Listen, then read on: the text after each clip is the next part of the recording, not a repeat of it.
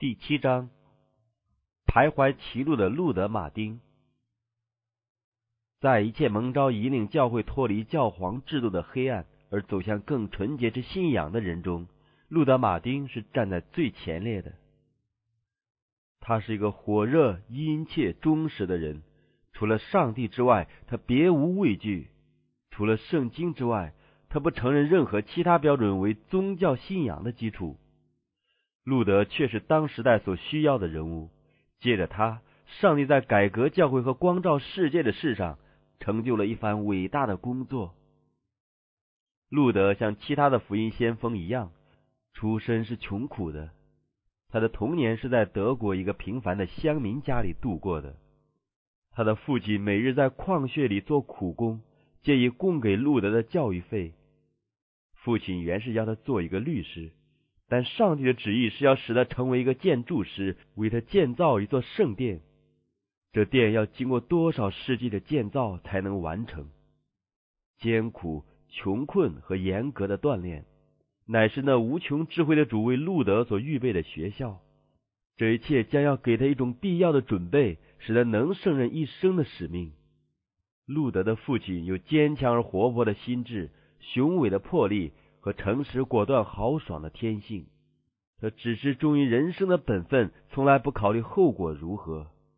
他那高超的见识使他不信任当时代的修道院制度，所以当路德没有得到父亲同意而进入修道院时，他父亲就大大不悦。两年之后，父子间的感情方得恢复，但他父亲的意见并没有改变。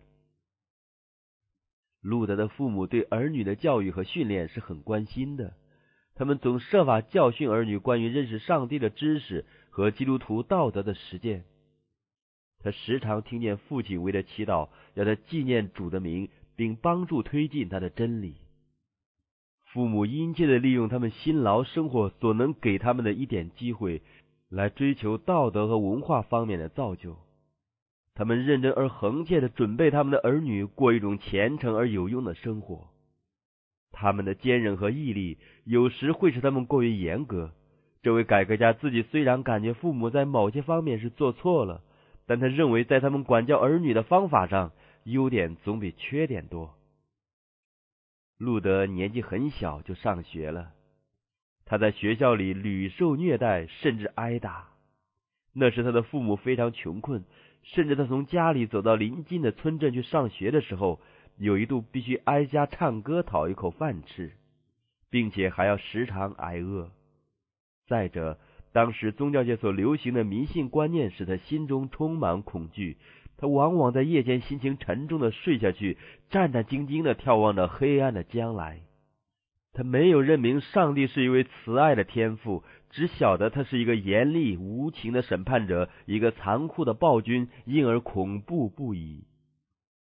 路德虽然受到如此繁多而沉重的折磨，但他仍依然向前迈进，为要追求那吸引他的道德和文化的崇高标准。他渴求知识，他那认真而实践的性格使他喜爱切实和有用的事，而轻看虚浮和肤浅的事。他十八岁入了艾弗大学。那时他的家境已经好转，他的前途比早年更光明了。他的父母经过多年的勤俭生活，已经有了一点积蓄，所以能供给他需要的费用。同时，他和几个贤明朋友的来往，多少消除了他早年教育的恶影响。他在大学里专心研读最好的文学作品，并殷勤的将其中最有价值的思想存记在心，把智者的智慧化为自己的。都是在早年教师严厉的管教之下，他已经表现出是有天才的。如今呢，既受到更好的熏陶，他的智能就很快的发展了。他具有坚强的记忆力、活泼的想象力和敏锐的理解力，再加上孜孜不倦的研究，他很快的就扶摇直上，脱颖而出。智力的锻炼使他的理解成熟，思想活泼，而辨识加强。为他一生的奋斗做了准备。路德有敬畏耶和华的心，这足以使他的心智坚强，并在上帝面前深切自卑。他一直感觉到自己需要上帝的帮助，所以在每一天的开始，他总要先做祷告。同时他心中不住的祈求上天的引领和帮助。他常说：“祷告好，就是研究好的先决条件。”有一天，路德在大学的图书馆里翻阅图书，偶然发现了一本拉丁文的圣经。这一本书是他从来没有见过的，他根本不晓得有这样的一本书存在。他固然在礼拜聚会时听过领会的人朗诵福音书和新约书信中的几段话，但他以为这几段话就是圣经的全部内容了。这时他平生第一次看到一部完整的圣经，于是他心中百感交集，恭敬而惊奇的逐页翻阅。他思潮起伏，情不自禁的亲自读到了生命之道。他一面读着，一面感叹道：“不愿上帝给我这样一本书，做我自己的宝贝。有天上的使者在他身边，并有从上帝宝座那里来的光亮，照亮真理的宝藏。固然他向来是不敢得罪上帝的，但现在他深深觉悟到自己是一个罪人。这种觉悟是他从来所没有过的。”由于他诚心要摆脱罪担，并与上帝和好，他终于入了修道院，打算终身做修道士。他必须在修道院里从事最卑微的苦工，并挨家讨饭。在他那青年时期，他的本性爱好人的尊敬和重视，所以这种卑微的工作使他精神上非常痛苦。但他耐心的忍受了这种屈辱，并相信他所以必须忍受这一切的，乃是因了自己的罪。路德在每日劳作上所余下来的光阴，他都用来研究，甚至废寝忘食，专心研读。他所最喜爱研究的乃是圣经。他在修道院里见到一部圣经，是用链锁在墙上的，他便时常到那里去阅读。当他深深感到罪的沉重时，他便设法靠自己的行为得到赦免与平安。于是他自己便过一种非常严格的生活，企图借进食夜半的祈祷和肉体上的鞭伤来抑制本性的罪恶。虽然他甘愿付出一切的牺牲，以期得到心灵的纯洁和得蒙上帝的悦纳，但这种罪恶不是修道院的生活所能解决的。日后他回忆说：“那时我确是一个虔诚的修道士，我曾严格的遵守所属宗派的规则。”如果一个修道士真可以靠自己的行为进入天国的话，那么我必定是可以进去的了。如果我一直继续苦修的话，我很可能连性命都送掉了。由于他这种刻苦的锻炼，他的体力衰弱了，甚至时常晕倒。后来他一直未能完全摆脱这种病害的影响。但即使这样努力苦修，他那痛苦的心灵始终没有得到平安。日后。他被迫的几乎要绝望了。在路德看来一切都没有希望的时候，上帝兴起了一个朋友来帮助他。虔诚的斯道庇子把上帝的道向他讲明了，劝他不要只看自己，也不要一直想念那违反上帝律法所招致的刑罚，只要仰望赦免他罪愆的救主耶稣。不要为自己的罪而加害己身。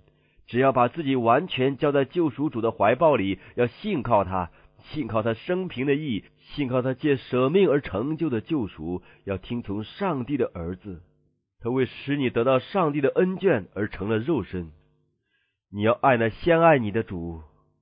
这位怜爱的使者斯道屁子这样向他讲话，他的话在路德心中留下深刻的印象。路德与自己思想中根深蒂固的错没有经过多次的挣扎，终于掌握到真理，他痛苦的心灵也就得到平安了。路德被封为神父，后来威丁堡大学聘他担任教授，他就离开了修道院。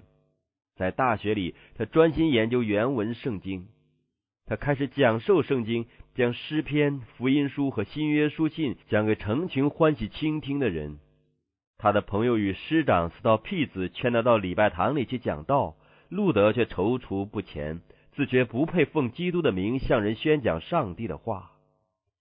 经过了长时间的思想挣扎，他终于依从了朋友的劝话。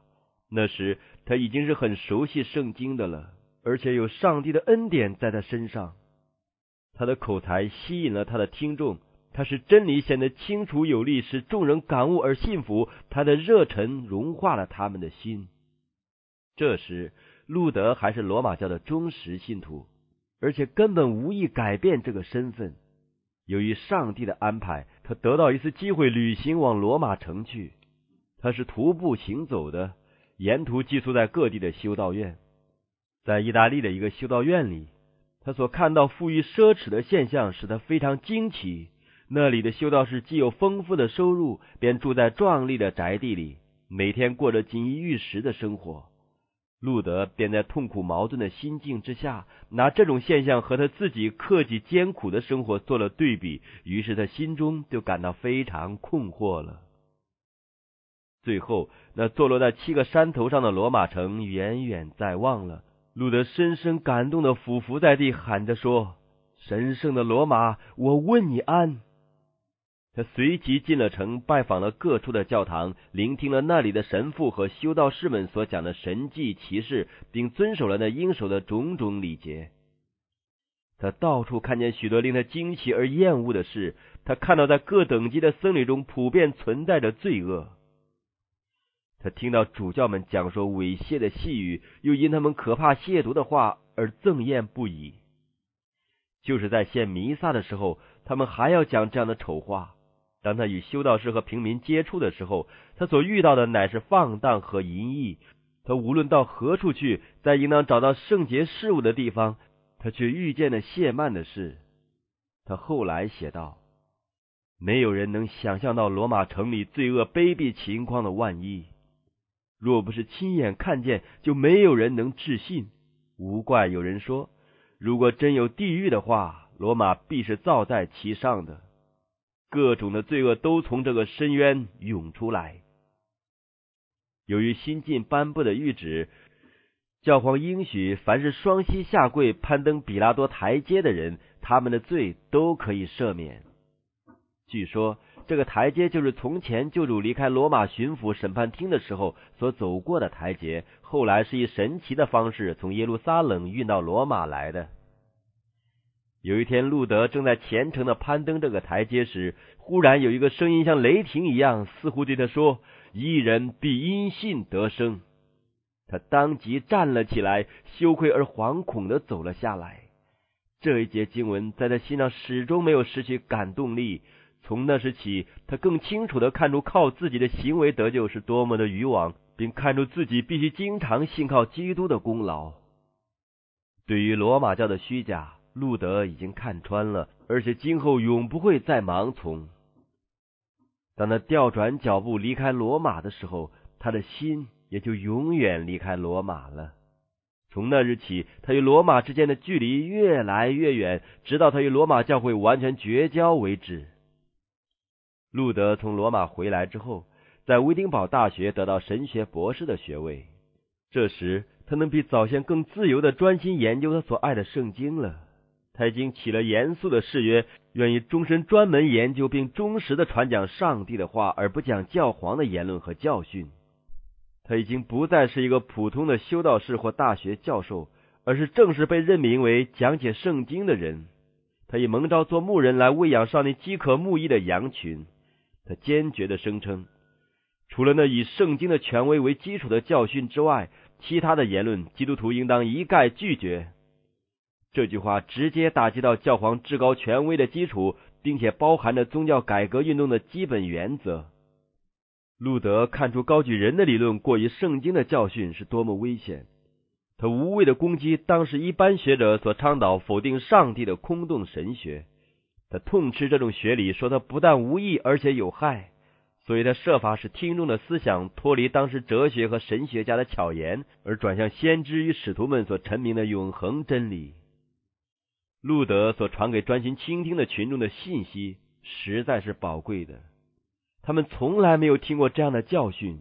这有关救主之爱的大喜信息，这靠他赎罪之血而赐赦免与平安的应许，使他们心里充满喜乐和永生的盼望。在威丁堡所燃起的火光，必要照到天涯地极，而且要发扬光大，直到末时。可是光明与黑暗是不能协和的。在真理与邪道之间存在着无可避免的冲突，既要支持并保护这一方面，就必须攻击并推翻那一方面。我们的救主亲自说过：“我来，并不是叫地上太平，乃是叫地上动刀兵。在宗教改革运动开始数年之后，路德说道：“上帝并不是引领着我，乃是推着我猛进，带着我向前。我不能支配自己。我很想过些安舒的日子，但总被置于扰攘和革命之中。况且这时他正被催逼着去参加又一次的论辩呢。罗马教会竟拿上帝的恩典作为商品出卖了。”兑换银钱之人的桌子竟被安置在他的讲台旁边，空中也充满了做买卖之人的喧嚣。罗马教假借在罗马城兴建圣彼得堂的名义，仗着教皇的权柄，公开贩卖赎罪券。他们要拿罪恶的代价来建造一所敬拜上帝的圣殿，用罪孽的工价奠定它的根基。但结果，这用来增进罗马光彩的方法。正好引起了那摧毁他权力和荣誉的最沉重的打击。这件事激起了教皇的最坚决而有力的敌人，结果爆发了一次战争，以致震动了教皇的宝座，并几乎把他的三重冠冕从头上震了下来。奉命到德国来贩卖赎罪券的人名叫贴茨尔，这人犯过滔天的罪行，为社会人士和上帝的律法所不容。现今他居然能逃脱应受的刑罚，并受教会重用，去推进教皇的唯利是图的狂妄计划。他厚颜无耻的说了一些最明显的谎言，又讲了许多神话奇事来欺骗一些愚鲁、幼稚和迷信的民众。如果这些人手里有了圣经，他们就不至于被欺哄了。可见罗马教不许百姓阅读圣经，就是为要把他们控制在教廷的势力之下。借此增加野心的教会领袖们的权力和财富。每当贴茨尔到了一个城镇的时候，总是派一个差役走到前面，宣布说：“上帝和圣父的恩典临门了。”于是百姓就出来欢迎这个亵渎上帝的骗子，把他当作从天降临的神明一样看待。可耻的赎罪券交易便在教堂里开始了。贴茨尔则登上讲台，大肆宣传，说赎罪券有神奇的效能。可以预设购买人将来所犯的一切罪，而且连悔改也是不必要的。再者，他向听众保证，赎罪券非但能救活着的人，而且也能救死了的人。他们的钱币何时碰到库底，叮当一响，他们所代为付款的死人的灵魂便立即从地狱里升到天堂了。从前行邪术的西门要向使徒购买行骑士的能力时，彼得回答他说。你的银子和你一同灭亡吧，因你想上帝的恩赐是可以用钱买的。但贴茨尔所提供的赎罪券却为千万人所抢购，金子和银子源源不绝的流入他的钱库。一种可以用银钱购买的救恩，确实比那些必须借着悔改、信心、抗拒并制胜罪恶而得的救恩更容易获取呢。赎罪券的错谬道理。曾经被罗马教会一些有学问的敬虔分子所反对，况且有许多人也不相信这种违背理性与启示的虚谎。虽然当时连做主教的都不敢对这罪恶的交易提出任何抗议，但总有许多人心中颇为不安，而且其中也有不少人恳切询问上帝是否要采取什么方式来洁净他的教会。这是路德虽然是一个极严格的罗马教徒。他却因赎罪贩子谢曼的妄言而震惊不已。他自己教堂里的许多教徒都买了赎罪券。过了不久，他们便前来向他承认他们的许多罪，并指望立刻得蒙豁免。不是因为他们痛悔前非、决心改过，乃是因为买了赎罪券的缘故。路德不肯向他们宣布豁免，却警告他们：如果他们不真实悔改，在生活上改过，他们就必死在罪中。于是，这些人就困恼不悦的回到贴茨尔那里，向他诉苦，说他们的神父不承认他们的赎罪券，还有一些人大胆的叫他当场退钱。贴茨尔听了，勃然大怒，破口谩骂，吩咐在各十字路口上点起烟火，公然宣布他已经奉了教皇的命令，要将一切胆敢反对他最神圣赎罪券的人活活的烧死。这时，路德便挺身而出，要为真理抗争了。他常在讲台上发出诚恳严肃的警告，他向人说明罪恶的可憎性，并教训他们：人类绝不能靠自己的行为减轻自己的罪愆或逃避其刑罚。罪人唯有向上帝悔改，并笃信基督，才能得救。基督的恩典是不能用银钱购买的，他乃是白白给人的恩赐。他劝人不要买赎罪券，却要凭着信心仰望定十字架的救赎主。他叙述了自己过去的痛苦经验，说明自己怎样想靠自卑和苦修来获得救恩。结果，他还是借着不看自己而相信基督，他找到了平安和喜乐。当帖瑟尔继续他的买卖和亵渎的欺骗工作时，路德决定用更有效的方法来抗议这些张明昭著的弊端。过不久，他有了一个机会。威丁堡的一个古教堂里藏有许多遗物，例如十字架上的一块碎木、古时圣人的骸骨等等。每逢节期陈列出来，凡到该教堂来认罪的人都可以得到豁免。所以在这些节期间，前来礼拜的人甚多。这时有一个最重大的节期，即万圣节届临。路德在前一天跟着拥往该教堂的一群人到达该地。遂将写好的一张反对赎罪券的九十五条条文钉在教堂门上，同时声明，如果有人要来辩论的话，他愿意次日在威丁堡大学为这九十五条条文辩护。这些条文引起了普遍的注意，众人把它看了又看，并到处传讲，议论纷纷。威丁堡大学甚至全城的空气因而紧张起来。这些条文说明，上帝从来没有把赦罪或豁免罪行的权柄交给教皇或任何人。这整个计划简直是一出骗人的滑稽戏剧，是用来愚弄百姓、勒索钱财的手段，是撒旦用来毁灭一切轻信的谎言之人的巧计。这些条文也说明，基督的福音乃是教会最贵重的财宝，并且福音所阐明的上帝的恩典是白白赐给凡借悔改和信心来寻求之人的。路德公布的条文欢迎人来进行讨论，可是没有人胆敢应战。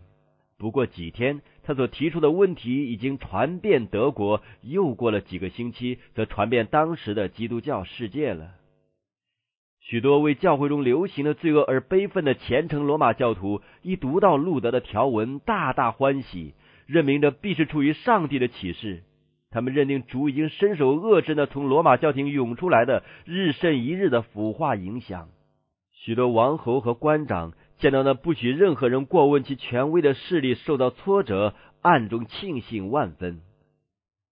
但一般喜爱罪恶的迷信群众，一看到那曾安抚他们恐惧的谬论竟被扫除，甚是恐慌。狡猾的僧侣们见他们赞助罪恶的工作受到拦阻，就大为恼怒，并联合一致来维护自己的虚谎。这位改革家遭到了许多恶毒的控告。有人说他是受情感冲动，操之过急；有人说他是检阅自恃，绝不是受上帝的指示，而是出于骄傲自大、冒昧从事。路德回答说：“谁都知道，每逢有人提出一个新的主张。”总不免有一点骄傲自大的嫌疑，被人误为挑拨是非之人。基督和许多殉道者是为什么而被害的呢？因为人看他们是轻视当代哲人的智慧，因为他们提出了一些新的主张，而没有事先请教于古老的传统意见。他又说：“凡我所要做的事，绝不会出于人的智慧，而必须出于上帝的旨意。这工作既是上帝的，谁能阻挡他呢？”若不然，谁又能推动他呢？不是要听我的意思，也不是凭他们或我们的意思，乃是凭你在天上圣父的旨意。路德开始工作，虽然是出于上帝圣灵的感动，但他不是没有经过艰苦奋斗的。他敌人的责骂和污蔑，以及对他人格和动机的阴毒毁谤，如同洪水一般向他冲来。结果也起了相当的作用。他起先总以为教会和教育界的领导人物必能欣然的与他合作，进行改革的工作。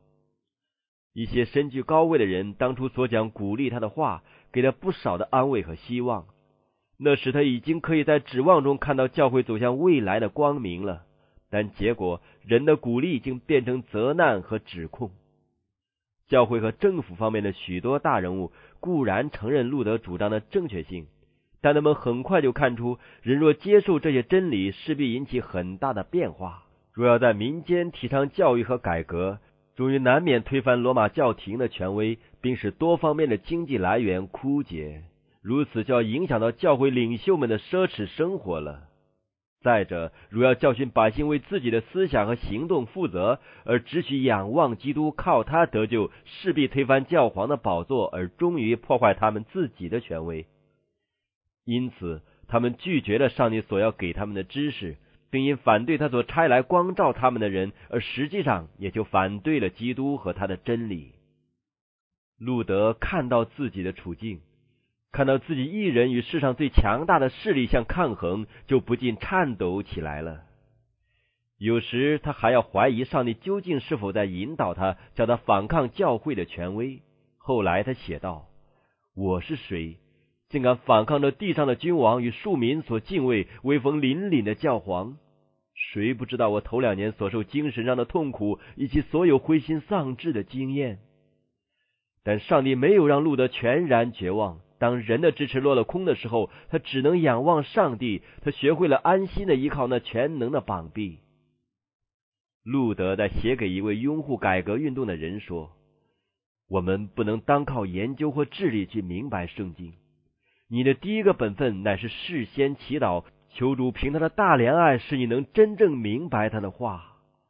除了那启示这道的主以外，没有什么人能解释这道。正如他自己所说。”你的儿女都要受耶和华的教训，所以你不要想靠自己的努力和理解而有所收获，要单靠上帝和他圣灵的感召。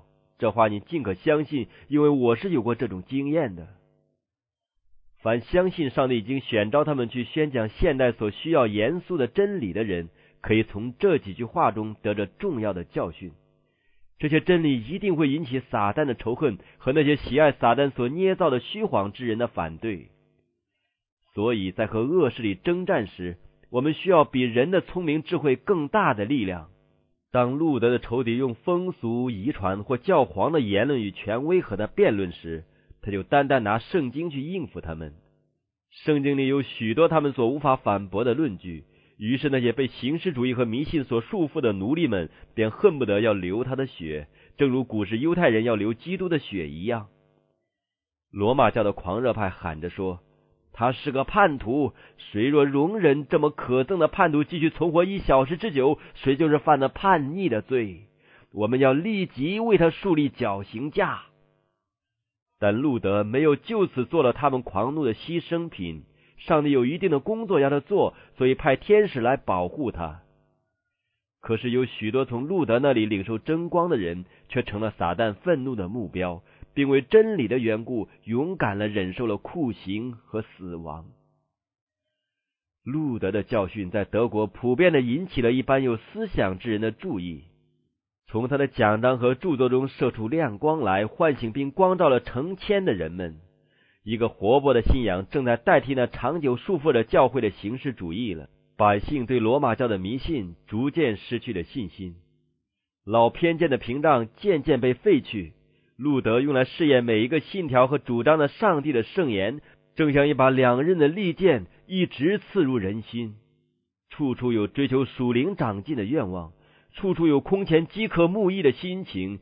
众人就以仰赖于人为的礼节和地上的中宝，这时却以痛悔的信心转向钉十字架的基督了。这种普遍性的兴趣使教会当局更加恐慌了。有一天，路德接到一个通知。命令他去罗马为叛教的罪做交代。这个命令使他的朋友们极其恐慌。他们深知在那腐化的罗马城中所等待着路德的危险，因那城已经喝醉了耶稣圣徒的血。于是他们反对路德去罗马，并要求让他在德国受审。这办法终于照准了。教皇只得授权给他的代表去审问路德的案件。在教皇给他代表的指示中。他说明路德已经被宣判为叛教徒，所以他嘱咐代表务要赶快办理雷厉风行。如果路德坚持他的主张，而代表又无法逮捕他的话，他便有权宣布路德在德国全境失去法律的保护，并给一切和路德联络的人以放逐、咒诅和开除教籍的处分。教皇又指示他的代表说：“我要彻底铲除这瘟疫般的异端起见。”若有官长不肯逮捕路德和他的同党交给罗马去承办，那么除了皇帝一人之外，不问其在教会或国家职权等级的高低，一律处以开除教籍。教皇制度的庐山真面目，于此可见一斑。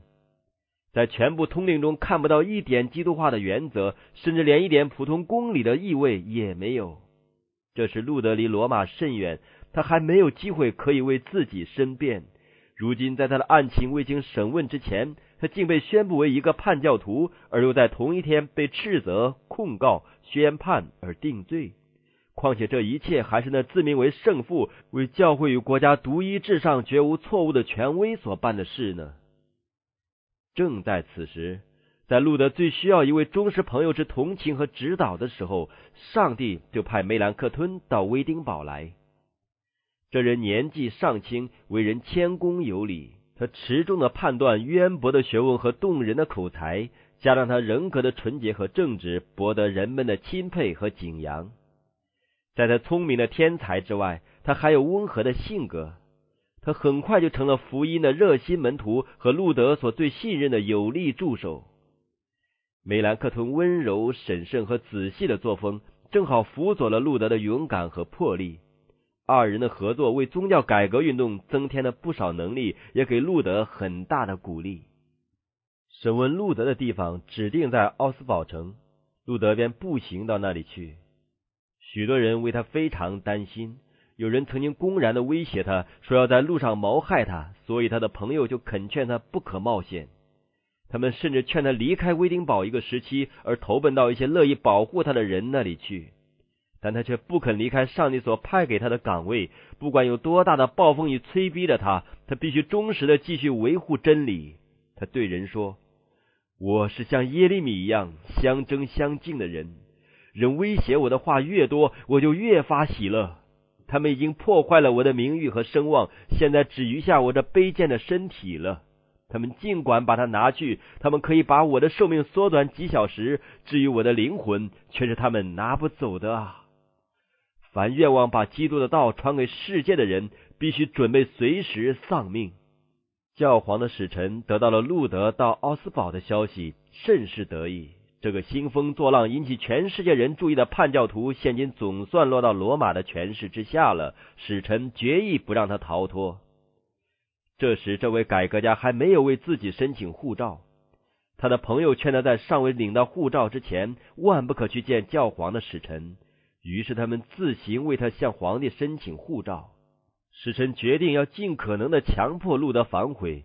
如果不成功的话，就设法把他送到罗马去受胡斯和耶罗米一样的厄运。所以他设法通过他的爪牙告诉路德不必领取护照，而完全信任使臣的慈心。这一点路德不能同意，他必须带领到皇帝保证他安全的证件，然后才去见教皇的使臣。罗马教廷的政策是先设法用柔和的手段争取路德。使臣和他会谈的时候。起初表示非常友善，但他一味要求路德必须无条件的服从教会的权威，并在任何问题上不加辩论而完全屈服。可见他对于他的对手并没有正确的估计。路德回答说：“他尊重教会而又喜爱真理，并且随时答复一切有关他教训的意见，然后请几个主要的大学来批判他所讲的道。”同时，路德抗议使臣在尚未证明他有错误之前就叫他反悔。使臣唯一的答复乃是反悔，反悔。这位改革家证明他的立场是以圣经为根据的，所以坚决的声明他不能放弃真理。使臣既无法答复路德的论据，便拿出一连串责备、挖苦和谄媚的话，见或引证古人的传说和教父的言论，口若悬河，滔滔不绝，不让路德有讲话的机会。路德看出这样继续下去是枉费光阴的。随即要求做书面的答复，使臣终于勉强同意了。后来，路德写信给朋友论到此事，说：“这样，我这受压迫的人可以得到双重的利益：第一，凡写下来的话可以拿给别人看，请他们批评；第二，我有更好的机会，即或不能引动一个骄傲自大、奴奴不休的独裁者的良心，也可以多少叫他生一点恐惧。”不然，他真要用蛮横无理的话把我压倒了。在下一次的会谈中，路德对自己的主见做了一个清楚、简明而有力的解释，其中引证了许多经文做根据。他宣读了这一篇文章之后，把它交给使臣，而使臣轻蔑的把它丢在一边，说：“其中不过是许多废话和与论旨无关的经文。”这时，路德的精神才全振作起来，拿使臣自己的武器，就是教会的遗传和人的教训来对付他，结果把使臣驳倒了。使臣既看出路德的论证是无法对抗的，就不能再含忍下去，于是大声喊着说：“反悔！不然我要把你送到罗马去，在那里有法官审问你的案件。我要把你和你的同党以及一切赞助你的人都开除教籍，赶出教会。”最后，他用傲慢和发怒的声调说：“反悔，否则你就不必再到这里来。”路德和旁听的几个朋友当即退出会场，借此表明休想从他口里听到什么反悔的话。但这并非使臣始料所及，他想一定能用威力把路德吓倒。但是现在，他坐在众人当中，彼此面面相觑，为自己计策的失败而愤懑了。得这次的奴隶不是没有良好结果的。当时聚集旁听的群众趁机把这两个人比较一下，并对二人所表现的精神以及主张中的力量和真理自行批判了。他们相形之下显然是不同。改革家那简朴、谦卑和坚定的态度，显明他是靠着上帝的力量，并持有真理；而教皇的代表。则高傲而蛮横的大摇大摆、耀武扬威，却拿不出一个以圣经为根据的论点来，只知嘘声通下说：“反悔，否则我把你送到罗马去受处分。”路德虽然领有护照，但罗马教廷仍想用阴谋将他逮捕监禁。他的朋友们认为他继续逗留在奥斯堡是无用的，所以劝他立即回到威丁堡去，而且一切动静必须严守秘密。于是，路德在次日尚未破晓之前，就骑马离开了奥斯堡。只有市长所派的一个向导伴他上路。于是，在危机四伏的紧张局势之下，他秘密的穿过黑暗而寂静的街道。这时，他那残酷而戒备森严的敌人正在阴谋要消灭他。他可能逃脱那为他布置的网罗吗？那短短的一刻，乃是焦虑而诚恳祷告的时辰。他走到一个小的城门时，就有人为他开门。于是他和向导没有受到一点阻碍，就出城了。一到城外，这两个逃亡者便急速上路。这样，在使臣尚未得悉路德离去之前，即摆脱了那些想要害他之人的手。撒旦和他的爪牙失败了。他们以为在他们掌握之中的人已经离去，好像雀鸟从捕鸟人的网罗里逃脱了。使臣听见路德已经逃走，不胜惊讶愤怒。他本在处理这个搅扰教会之叛徒的案件上，想借自己所表现的智慧和决心而得到荣誉，但现在他的希望已经落了空。于是他写信给萨克逊的选侯菲特烈，痛斥路德，并要求他把路德送往罗马，或把他逐出萨克逊境。路德则为自己辩护。主张使臣或教皇应该根据圣经来指明他的错误。他以最严肃的方式保证，如果有人能证明他讲的道理是与圣经有抵触的，他一定要把这道理撤回。同时，他自己因配为这神圣的运动受苦而感谢上帝。这是选侯对改革运动的道理还没有多少认识，但他对路德的坦白、有力、明晰的言论受到了深刻的印象。所以他决定在人未能证明路德有错之前，他一定要保护他。于是菲特烈答复教皇使臣的要求说：“马丁博士既然已经在奥斯堡受过你的审问，你就应当满意了。我们想不到你在尚未使他看出自己的错误之前，就叫他反悔。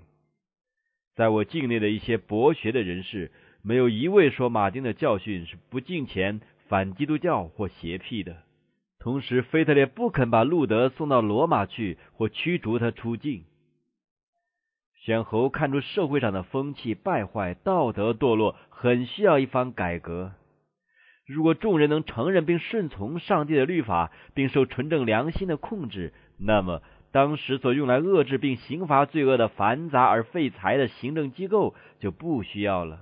他又看出路德正在努力要达到这个目的，所以他因看到教会里出现这种良好的影响，反倒为之庆幸。他看出路德在大学里担任教授也是很成功的。自从作为宗教改革家在威丁堡的旧式建筑的教堂门上贴出他的九十五条条文以来，不过一年，而在万圣节来朝拜的人已大为减少了。因此，罗马教廷在人数和收入方面不免受到相当的损失，但是这损失却被另一等人所弥补了。这些人来到威丁堡，不是为要朝圣或跪拜那里的遗物，乃是到该地的学府来求学。路德的作品已经在各地引起人对圣经的兴趣，所以许多学生从德国各地，甚至从其他各国蜂拥到这大学来了。这些青年人于初次远远望到威丁堡时，便举手赞美上帝，因他已使光明从这城照耀出来，直到最遥远的国家，如同古时从西安城照耀出来的一样。这时，路德还没有完全摆脱罗马教的错谬，但当他继续把圣经与教皇的指令和法律互相参照的时候，他却满心的惊奇。他写道：“我读了教皇的一些通令，我真不知道教皇究竟是敌基督本身呢，或是敌基督的使者呢？因为这些通令完全侮辱了基督，而把他钉在十字架上了。虽然如此。”路德仍是拥护罗马教会的，而且根本没有想到自己会与他脱离关系。宗教改革家的作品和他的道理已经传播到基督教世界的每一个国家。这工作传到了瑞士与荷兰，路德的作品也在法国和西班牙传开了。在英国，有人把他的教训当作生命之道领受了。这真理在比利时和意大利也传开了，成千的人从死亡般的麻痹状态中醒悟过来，接受着活泼信仰的喜乐和指望。路德对罗马教廷的批评使教廷越来越愤怒了，以致路德的一些狂妄的仇敌，甚至于罗马教大学里的教授都声称，什么人杀死这叛逆的僧侣，并不算为有罪。有一天。一个陌生人身上暗藏的手枪前来问这位宗教改革家，他怎么敢只身独行？路德回答说：“我是在上帝手中的，他是我的力量和盾牌，人能把我怎么样呢？”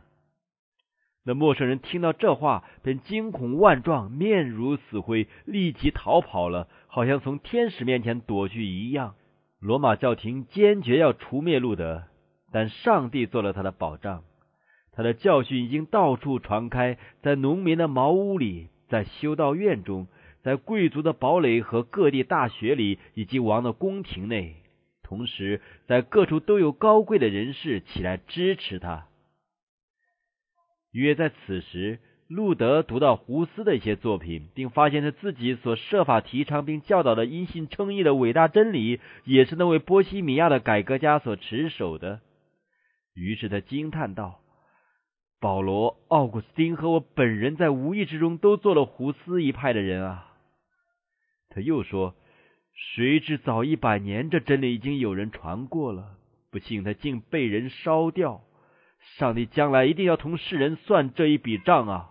路德写了一封信给德国的皇帝和诸侯，为宗教改革运动辩护。信中论到教皇说。这个自命为基督的代理人，竟敢如此铺张扬丽，甚至其富丽堂皇的场面，绝非任何皇帝所能及，诚足令人痛恨。这样的人，像不像贫穷的耶稣或谦卑的彼得呢？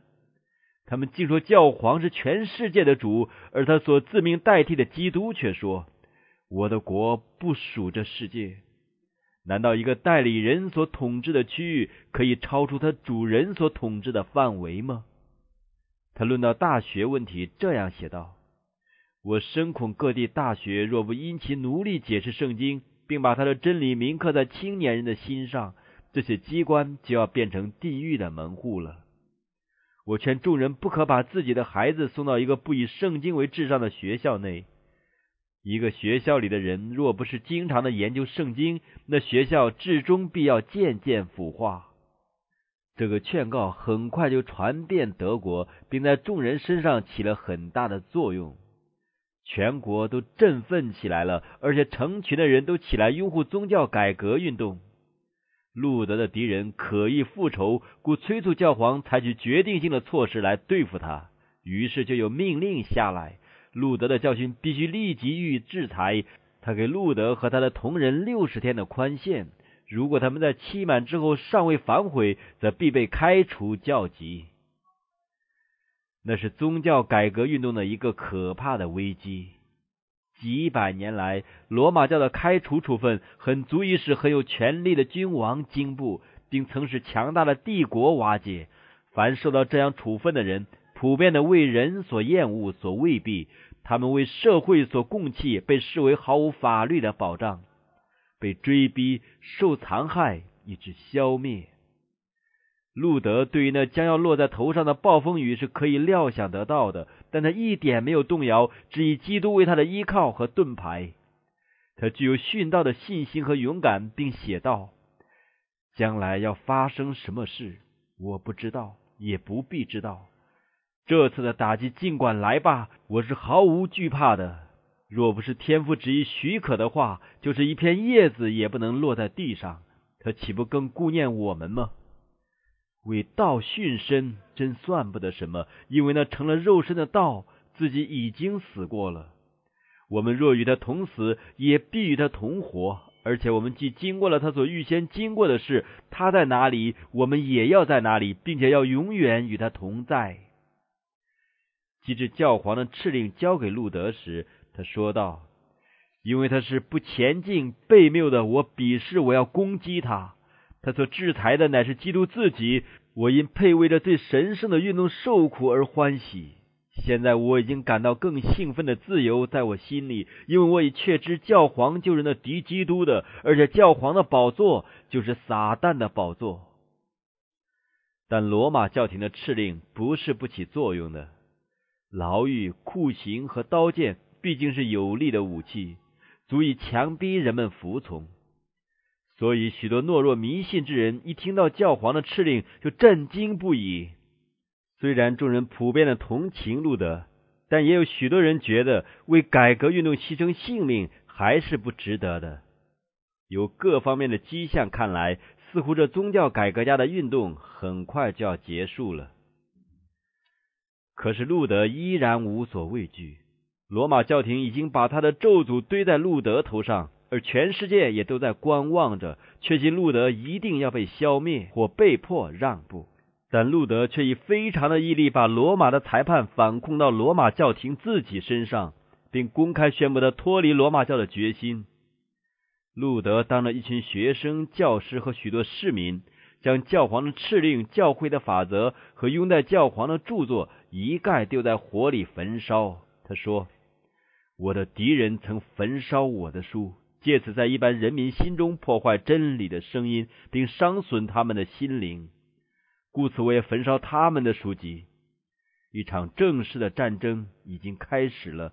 以往我不过是和教皇争一日之长罢了，现在我是奉上帝的名开始的工作，而这工作不必靠我，却要借上帝的大能胜利完成。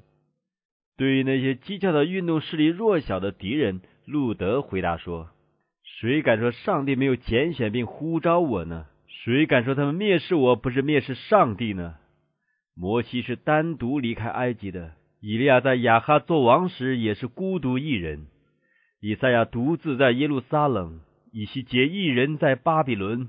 上帝从来没有拣选大祭司或任何身份高贵的人做他的先知，却常拣选卑微而被人轻视的人们。”有一次，竟拣选了一个牧羊人阿摩斯。在每一个时代，圣徒都有责任冒着性命的危险去责备一些有名望、有势力的君王、诸侯、祭司和所谓智慧人。我不说我是一个先知，但我说他们正应当因我只是单独一个人，而他们却有许多人而惧怕，因为我确知我有上帝的道，而他们却没有呢。虽然如此。路德至最后决定脱离罗马教会，也不是没有经过一番艰苦的奋斗的。约在此时，他写道：“我每天深深感觉到，要摆脱童年时期所养成的偏见是多么困难。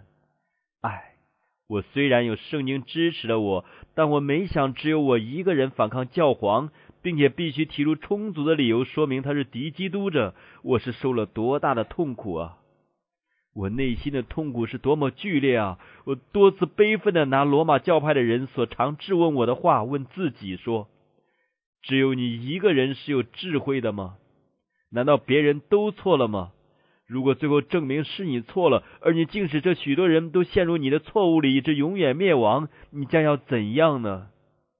我就是这样同自己和撒旦征战，直到基督用他绝无错误的话坚固了我的信心。教皇曾威胁路德说：“他若不反悔，就要被开除教籍。”现在这威胁果然实现了。有新的敕令传来，宣布最后决定将这位改革家逐出罗马教会，并声称他是上天所咒诅的，同时把一些接受路德教训的人都列在同样的咒诅之下。这样，这场大征战就正式开始了。凡上帝用来传讲适于当代之警告的人，都是要遭到反对的。在路德的时代，又合乎那个时代的信息。是在那个时代最为特别重要的真理。照样，上帝有现在的真理要传给现代的教会。那位随即行作万事的主，乐意把一切人都放在不同的境遇之中，并将一些适合于他们生活环境和特殊情形的任务交付他们。如果他们能重视上帝所给他们的亮光，就必有更广大的真理原地启示给他们。可是今日。大多数的人并不比那些反对路德的罗马教徒更欢迎真理。现今像古时一样，人还是轻易接受人的理论和遗传，而不接受上帝的话。那些宣传现代真理的人，不要想自己能比早年的改革家更受世人的欢迎。真理与谬论、基督与撒旦之间的战争将要愈演愈烈，直到这世界历史的末了。耶稣对他的门徒说。你们若属世界，世界必爱属自己的；只因你们不属世界，乃是我从世界中拣选了你们，所以世界就恨你们。你们要纪念我从前对你们所说的话：仆人不能大于主人。他们若逼迫了我，也要逼迫你们；若遵守了我的话，也要遵守你们的话。另一方面，我们的主又明说：人都说你们好的时候。你们就有祸了，因为他们的祖宗带假先知也是这样。这世界的灵与基督的灵今日既与往时一样的不协调，所以凡宣讲上帝纯正之道的人，现今也不会比从前更受欢迎。反对真理的方式或许要改变，而且那敌视真理的仇恨可能不比从前那么露骨，但那同样的仇恨必然是存在的，而且终必显露出来。直到末时。